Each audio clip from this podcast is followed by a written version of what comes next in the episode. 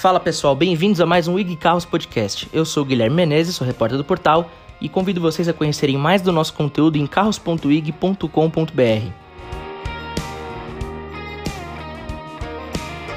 Depois de 20 anos desde o seu primeiro lançamento em 2003, a Citroën está relançando o modelo para o mercado brasileiro após um hiato de mais ou menos um ano e meio desde que saiu de linha no ano passado.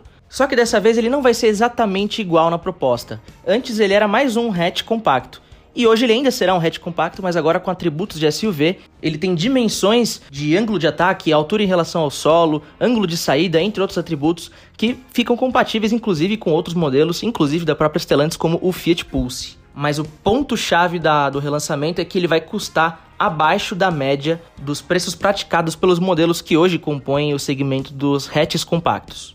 Que mais está envolvido por trás desse lançamento, desse relançamento do novo C3? A gente conversou com o pessoal lá no Rio de Janeiro, pessoal da Citroën, e a gente descobriu mais detalhes. De fato, eles estão com uma proposta bem agressiva. Vocês vão ver mais detalhes. Então continue com a gente e confiram a seguir. A gente está aqui com o Bruno Galil, ele é coordenador de produto da Citroën do Brasil. A gente veio acompanhar a apresentação do novo Citroën C3, ainda não é o lançamento, está agendado para o dia 30, inclusive só lá que a gente vai saber os preços exatamente mas eles já passaram uma prévia dos preços em que ele vai ficar posicionado é, numa, numa seção mais de baixo quando a gente pega o, o segmento dos hatches compactos, né? É, então a gente queria começar perguntando para você, só dando esse adiantamento para vocês, né? Mas assim, de que forma que vocês enxergam que a Citroën ela vai se posicionar no mercado com o retorno do C3? Legal, obrigado pela pergunta, Guilherme. O novo C3, como a gente falou, ele é um, ele é um hatchback compacto na sua essência, mas o que a gente vai trazer de diferente para o segmento é essa atitude SUV. A gente tem melhores dimensões em relação ao ângulo de entrada, ângulo de saída, altura em relação ao solo. É um carro extremamente alto, como vocês puderam acompanhar. Então, é esse é o diferencial da Citroën, onde é, nós vamos tentar capturar clientes desse segmento do B-Hatchback. Essa diferença que vocês vão atribuir para o carro agora em relação ao anterior tinha de proposta para o mercado, tem alguma coisa a ver depois da unificação da Stellantis? Que aí a marca teve que mudar o posicionamento? Teve, tem alguma coisa de bastidor que você consegue detalhar nesse sentido, assim? Não, não teve. Uh, esse projeto começou lá atrás, antes da, da fusão com a Stellantis, projeto C-Cubed, onde foi prometido e esse é o primeiro carro de três que a gente vai estar lançando nos próximos anos. É um carro totalmente customizado para o cliente da América do Sul. Foi desenvolvido, foi customizado pela engenharia da Stellantis, que deu continuidade a esse projeto e tamo, tamo, a gente tem plena certeza que é um carro extremamente adequado para o brasileiro. E uma dúvida que sempre surge, sempre né, o público gosta de levar para a gente é o que, que diferencia o C3 do 208? Porque na verdade sempre eles foram mais parecidos antigamente, né? uhum. né? É, dessa vez, como é que vocês, diz, vocês diriam que ele vai se diferenciar do 208? Não só como carro, C3 versus 208, mas como marca. A Citroën é, ante a Peugeot, né? Uhum. E como marca e como produto, como é que você acha que eles vão se, relacionar, vão se relacionar ou se diferenciar? Em relação ao produto, o C3 ele traz características muito marcantes em relação a todos os concorrentes do segmento B hatchback. Estamos falando de um, de um size impression, que é a, toda a imponência que o carro dá. O carro ele é o mais largo da categoria, ele é o mais alto da, da categoria. Então a gente traz quesitos que visualmente eles já são bate o olho, já vê total diferença. E principalmente essa postura SUV, que é algo muito importante. A gente sabe o quanto o brasileiro é, gosta de ter uma, um visual SUV. E aqui com o novo C3 a gente está tentando atrelar o melhor dos dois mundos, que é o carro ser construído na sua essência como um B-hatchback, sem perder a agilidade, sem perder o dinamismo de um compacto, mas também trazendo toda a versatilidade e conforto de um, de um, de um SUV. É, o que, que fizeram, o que, que foi o critério para vocês escolherem o, o Peugeot, colocar o Peugeot nessa, nessa, nesse segmento de preço um pouco maior, sendo ele um hatch e o C3 uhum. sendo ele um jeito de SUV para um, uma faixa mais, mais em conta? A, a Citroën, desde que a gente lançou o plano Farol, uh, foi em 2021, quando a gente tentou, e nós estamos tentando, que é o primeiro carro, tentar ser para todos, ser muito mais acessível, uma inovação acessível, uma marca muito mais próxima aos clientes.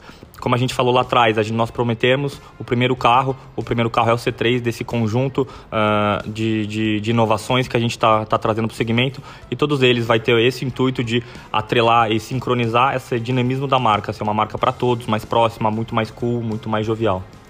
E, e as diferenças do modelo nacional em comparação com o modelo que é vendido lá fora? Vocês, vocês falaram que vocês também voltaram muito do desenvolvimento do carro para a América Latina e tudo mais, né? Você, você consegue destacar algumas coisas mais uhum. principais nesse sentido, assim? Sim, com certeza. A plataforma CMP é uma plataforma global, como foi dito aqui na apresentação hoje, mas é uma plataforma que foi totalmente customizada para os nossos clientes sul-americanos e principalmente os brasileiros. Posso citar, é, temos coisas é, de legislação, que, por exemplo, o carro aqui precisa ter o ABS, precisa ter airbag duplo, então são coisas que lá fora talvez não encontre com total facilidade. A gente acredita que também é super importante ter um, um carro automático, em outros países a gente não, não, não encontra, principalmente lá fora, em outros continentes. É, o C3, o novo C3 com câmbio automático, Entendi. pode chegar num segundo momento. Entendi. E aí vocês falaram, tem um dos, um dos pilares, acho que não foi num, num slide ali de de destaques para o futuro da marca, que vocês estão projetando o crescimento, né? Vocês falaram de um tópico de eletrificação. É, vocês têm algum plano de eletrificação para Citroën, até mesmo para o C3? Você já tem alguma coisa planejada nesse sentido? Sim, com certeza. A Citroën está sempre ligada e sempre é, é, entendendo essa questão da mobilidade e da eletrificação. Na nossa gama, a gente já tem um utilitário hoje, que é o E-Jump, que já, já tem a sua versão eletrificada e logicamente, como a gente citou também aqui na apresentação, a plataforma é modular e, e, caso a gente julgue necessário, sem fugir muito da estratégia global, logicamente entendendo as razões de compra do, do cliente, essa plataforma está tá preparada para eletrificação sim. Entendi. Mas aí, é, em termos de eletrificação, a Citroën, ela tem algum posicionamento diferente da Peugeot? Porque a Peugeot já tem o 208 GT, por uhum, exemplo, né? Uhum. Apesar do, da Citroën ter o e-Jump vocês vão diferenciar a, as duas marcas no quesito da, da, eletrificação especificamente, pensando aí para o futuro, né? Eu acho que as duas marcas têm um posicionamento diferente, correm é, é, é, atrás de clientes com propostas diferentes. A Citroën está buscando, depois dessa repaginada que a gente deu a partir do Citroën Forol, a gente está buscando, rebuscando o nosso espaço, o C3 está aqui. É, logicamente, vamos continuar pensando em eletrificação.